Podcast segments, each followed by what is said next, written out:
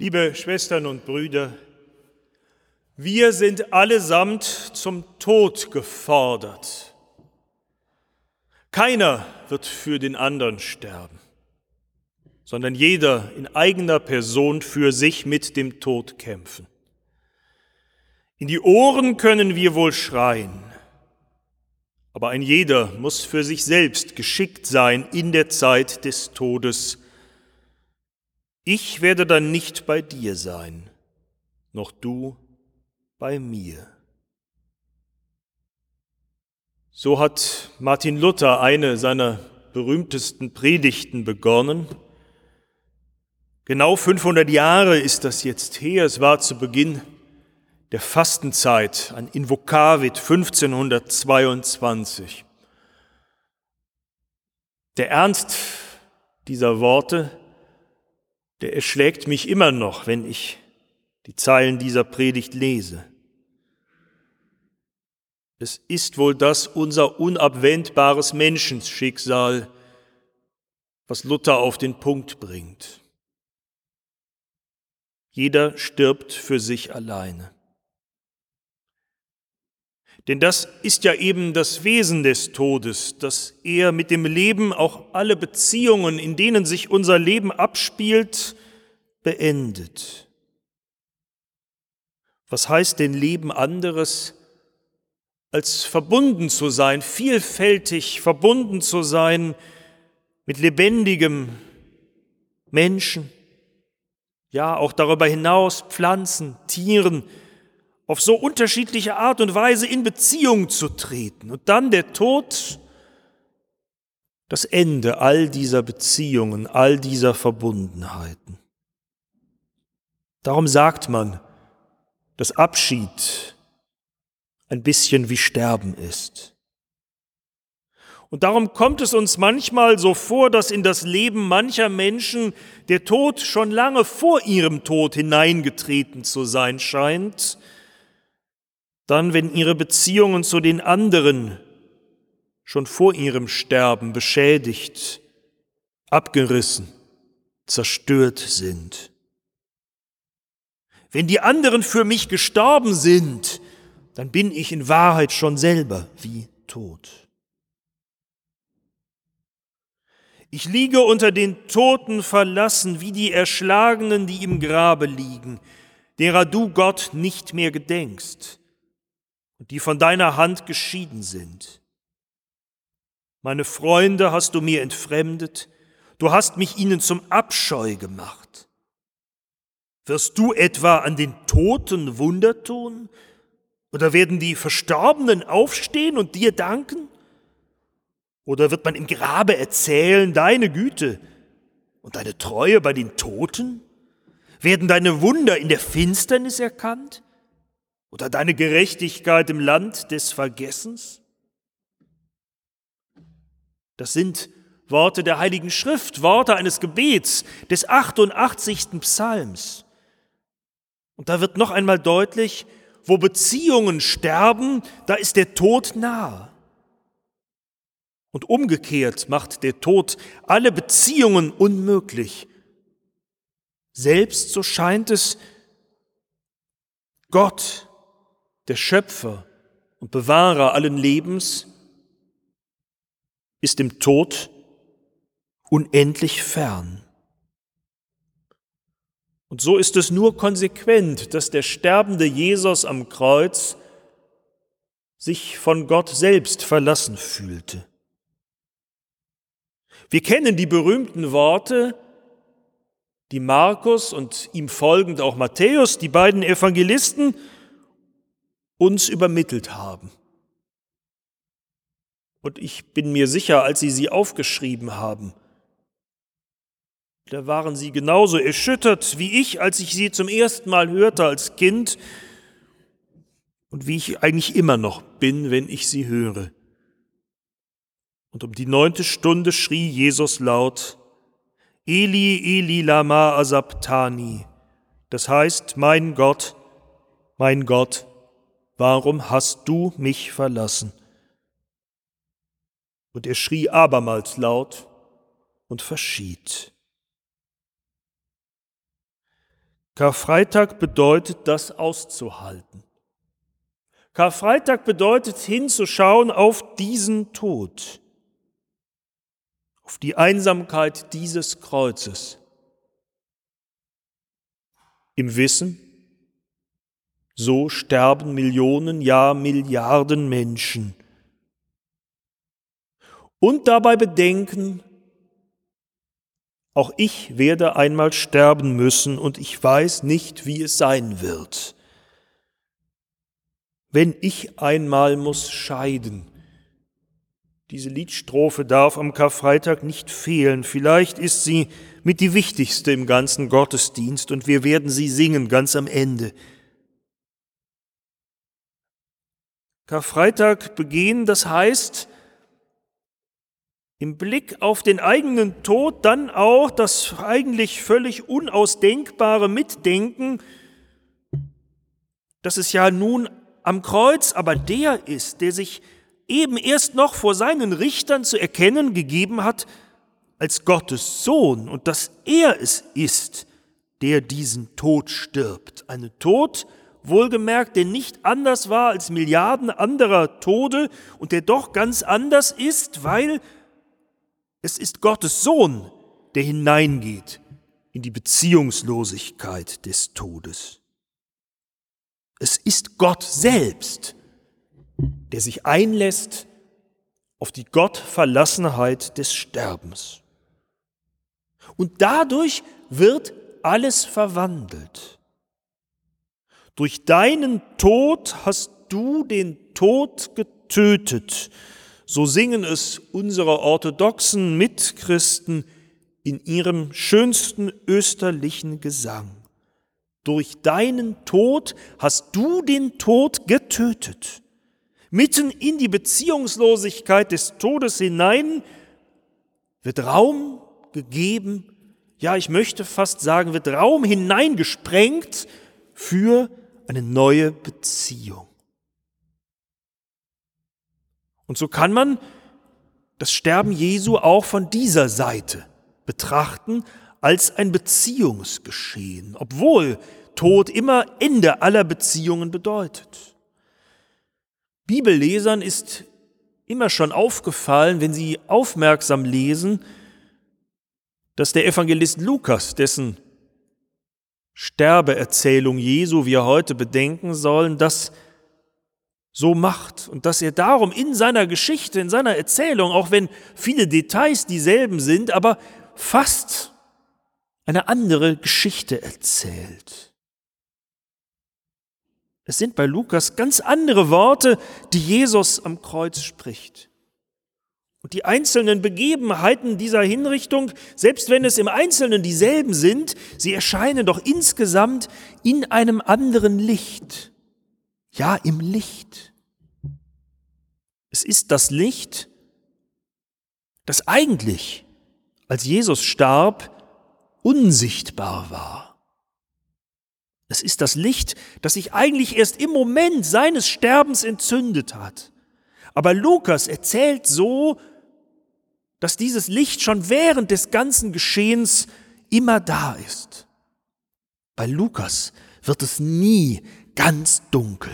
Es kann bei ihm nicht dunkel werden, weil er von der Kraft dieses Lichtes überzeugt ist. Selbst dann, wenn auch er am Ende erzählt, dass es äußerlich dunkel wird. Es wurden auch andere mit Jesus hingeführt, zwei Übeltäter, dass sie mit ihm hingerichtet würden.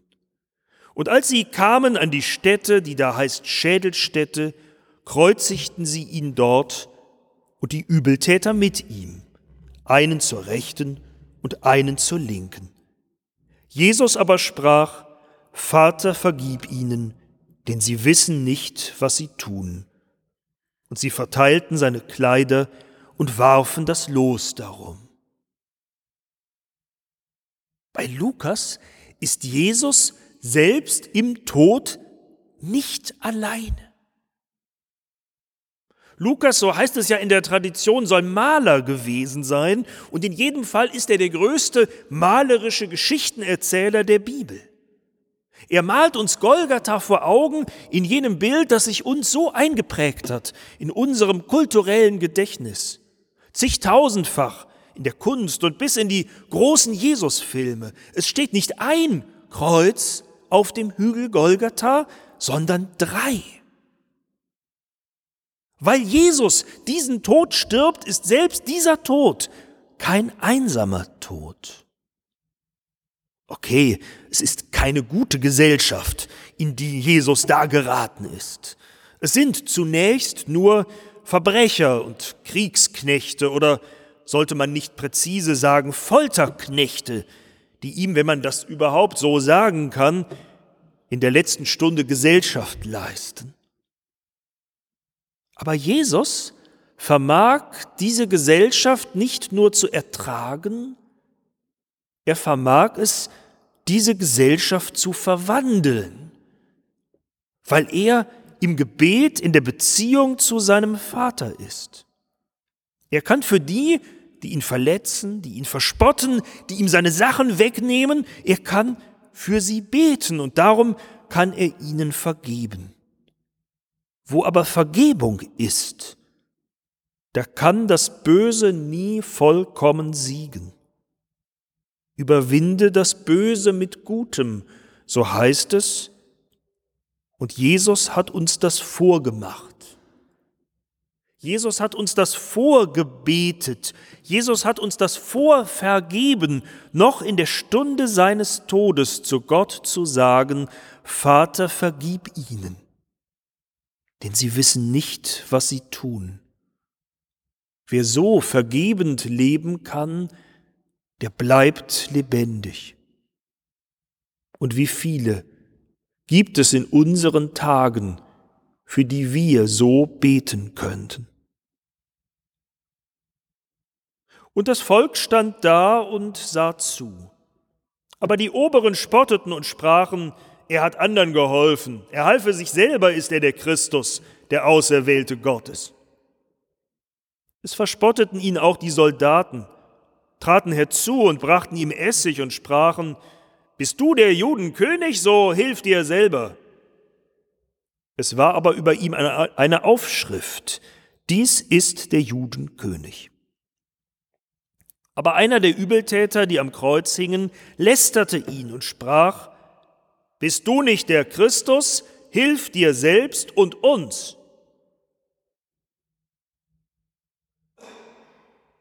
Auch in den Darstellungen oder auch in der Darstellung des Lukas muss Jesus leiden.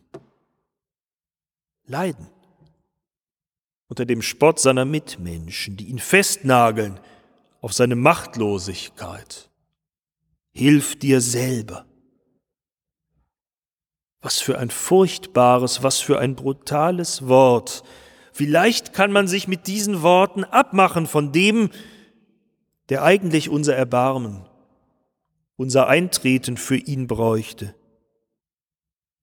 Vielleicht machen wir uns manchmal ab mit diesen Worten von denen, die eigentlich auf unsere Hilfe angewiesen wären. Hilf dir selber. Worte, die schärfer schneiden und mehr verletzen können als jedes Messer. Worte, die Jesus erträgt, aber Worte, die er wieder verwandelt. Da wird aus dem ätzenden und abwertenden Hilf dir selber an der Seite Jesu ein verzweifeltes Hilf dir selbst und uns.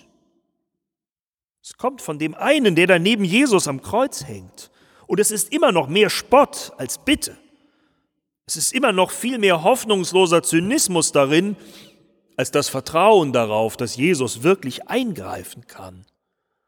Und trotzdem erscheint mir diese erste Bitte des Schächers am Kreuz auf der linken Seite wie eine Art Stufe einer Leiter. Da wird schon ein Schritt mehr genommen vom Hilf dir selber zum hilf dir selber und uns. Und der andere Nebenmann, der geht einen weiteren Schritt auf dieser Leiter und so erreicht er das Herz Jesu. Da antwortete der andere, wies seinen Nebenmann zurecht und sprach, Fürchtest du nicht einmal Gott, der du doch in gleicher Verdammnis bist? Wir sind es zwar mit Recht, denn wir empfangen, was unsere Taten verdienen, dieser aber hat nichts Unrechtes getan. Und er sprach Jesus, Gedenke an mich, wenn du in dein Reich kommst. Und Jesus sprach zu ihm, Wahrlich, ich sage dir, heute wirst du mit mir im Paradies sein. Herr, gedenke an mich, wenn du in dein Reich kommst. Es ist dies die Bitte, die das Herz Jesu selber anrührt. Es ist dies die Bitte, die alles wendet. Und wo einer so betet, da wird es schon Ostern, mitten am Karfreitag. Denn wo Gott, der da im sterbenden Jesus am Kreuz mitten unter den Sterbenden hängt, diese Bitte erhöht, da ist der Tod ja der Beziehungslosigkeit, in die er alles Leben stürzt, beraubt. Da wo Gott gedenkt, wo Gott sich erinnert, da sind die Toten ein für allemal dem Land des Vergessens entrissen. Da, wo sich im Sterben Jesu das fortsetzt, was sein ganzes Leben ausgemacht hat. Zuwendung. Zuwendung zu allen, die auf Gottes Liebe angewiesen sind. Da ist Hoffnung für alle, die im Sterben den Beziehungen dieses Lebens entrissen werden. Da gilt, du bist nicht allein. Und du wirst es niemals sein. Ich, dein Gott, werde bei dir sein. Und du bist bei mir. Wahrlich, ich sage dir, heute wirst du mit mir im Paradiese sein. Und es war schon um die sechste Stunde, und es kam eine Finsternis über das ganze Land bis zur neunten Stunde, und die Sonne verlor ihren Schein, und der Vorhang des Tempels riss mitten in zwei. Und Jesus rief laut, Vater, ich befehle meinen Geist in deine Hände. Und als er das gesagt, verschied er. Das, was bei Markus und bei Matthäus nichts ist als ein letzter namenloser Schrei, nichts als ein letzter Ausruf der Gottverlassenheit, dieses schreckensvolle Bild, das wird nun gewendet zu einem Bild des Friedens, zu jenem Sterben im Frieden, das wirklich und wahrhaftig möglich geworden ist durch seinen Tod. Jesus am Kreuz, er lebt es uns nicht nur vor, er betet es uns nicht nur vor, er stirbt es uns vor. Er stirbt uns den Tod vor, der all seine Schrecken verloren hat, der nichts geworden ist als eine Heimkehr zum Vater. Und so soll auch einmal unser Sterben sein, weil er den Schrecken des Todes hinweggenommen hat, weil er die Beziehungslosigkeit des Todes überwunden hat, weil unser Gebet in der letzten Stunde getragen wird von seinem Gebet, mit dem er für uns eintritt, so dass auch wir beten können, wie er es gebetet hat. Vater, ich befehle meinen Geist in deine Hände, denn auch Finsternis ist nicht finster bei dir, und der Tod ist mein Schlaf geworden. Und mit diesem Bild, mit dem Bild des vertrauensvollen Sterbens, da entlässt uns der Evangelist Lukas nun an diesem Karfreitag 2022 in unsere Wirklichkeit. Und wir wissen ganz genau, dass da noch so viele Tode gestorben werden, die viel mehr aussehen nach Markus und Matthäus, nach Gottverlassenheit und letztem Schreien. Wir denken zurück an die, die Mutterseelen allein sterben mussten auf ihren Stationen, in ihren Intensivbetten, ohne ihre Angehörigen noch einmal zu sehen und ja, alleingelassen oft auch von ihren Pastoren, von den Mitchristen ihrer Kirche, bei der die Vorsicht dann wohl doch oft nicht mehr war als die Furcht vor dem Widerspruch und mangelndes Vertrauen. Und wir denken zurück an die Menschen, die gestorben sind oder womöglich heute am Karfreitag sterben werden, weil ihre zerschossenen Betonbauten endgültig über ihnen einstürzen, weil der Artilleriehagel niedergeht auf Kharkiv, weil sie dehydriert sind oder erfrieren in Mariupol oder weil sie einfach hinterrücks und feige erschossen worden sind auf den Straßen von Butscha oder verhungert im Jemen oder irgendwo im Osten Afrikas. Es gibt so viele Tode, zu viele, viel zu viele, die nach allem anderen aussehen, nur nicht nach Heimkehr zum Vater, nur nicht nach Vater, ich befehle meinen Geist in deine Hände. Und doch, ich weiß bei keinem von diesen vielen, von diesen viel zu vielen, die viel zu früh gestorben sind, ich weiß doch nicht, was sich in der letzten Sekunde, im letzten kurzen Augenblick ihres Daseins hier auf der Erde gezeigt hat. Und ob sie nicht doch im allerletzten Moment gehört haben, die Stimme Jesu, gerade weil sie Opfer wurden, die Stimme dessen, der selber zum Opfer gemacht wurde. Heute, heute wirst du mit mir im Paradiese sein.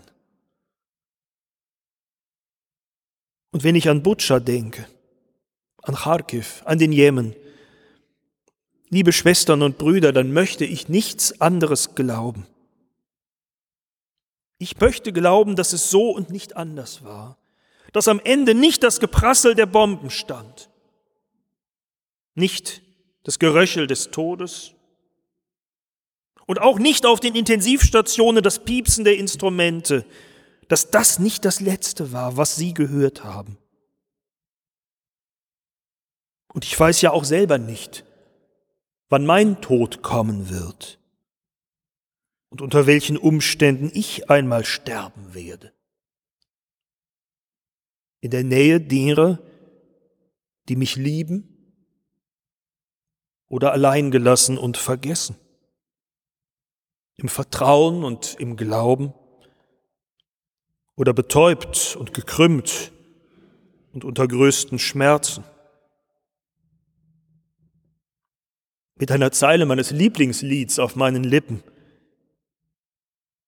Ihr müsset ihm entgegengehen. Oder mit einem Fluch. Ich weiß es doch nicht. Aber ich möchte glauben, dass es darauf im letzten nicht ankommt, weil er die, die ihm vertrauen, im Tod nicht allein lässt, weil er ihnen nahe bleibt und ihnen nahe kommt und ihnen die Worte sagt, auch mir und dir, wenn es für uns soweit ist, die uns leben lassen. Wahrlich, ich sage dir, heute, heute wirst du mit mir im Paradies sein. Amen.